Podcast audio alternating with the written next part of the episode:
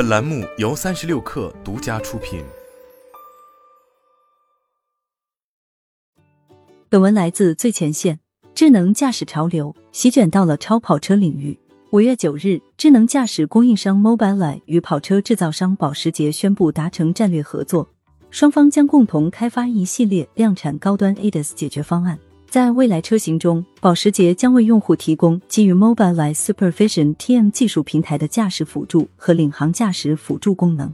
从官方信息来看，保时捷会主导新车型与 Supervision TM 的全面整合及调试。保时捷内部还将对驾驶员注意力监控系统进行定制开发，同时负责保时捷通讯管理系统用户交互界面与 Supervision 的集成工作。保时捷研发董事会成员、大众集团开发负责人 Michael Steiner 表示，绝大多数情况下，用户仍然希望未来可以亲自驾驶保时捷汽车。这也让我们对辅助驾驶的某些功能很感兴趣。类似 Mobileye Supervision TM 这样的智能系统，能够在日常驾驶中为司机提供辅助，比如在交通拥堵时，驾驶员便无需全程将手放在方向盘上。据 Mobileye 表示。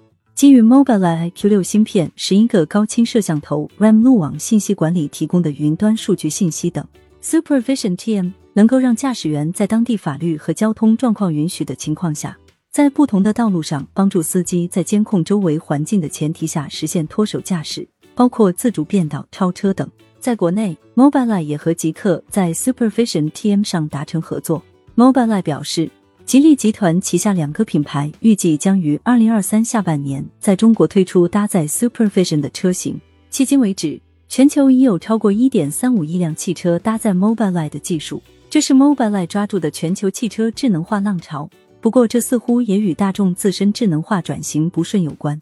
近日有外媒报道，大众集团解雇了旗下软件子公司 Carrier 几乎所有董事会成员，除了主管人力方面的董事之外。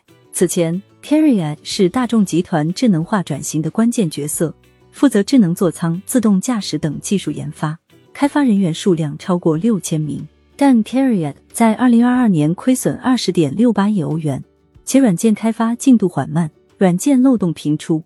据外媒报道，保时捷 Macan、奥迪纯电等车型都因软件问题推迟上市，这或许是大众集团心生不满的原因。据外媒报道。Carrier 新一任首席执行官是宾利董事彼得博士，而 Peter Bush 主张扩大和 Mobileye 在自动驾驶方面的合作。大众和 carryat 还会向前，但也确实给了诸如 Mobileye 等供应商更多机会。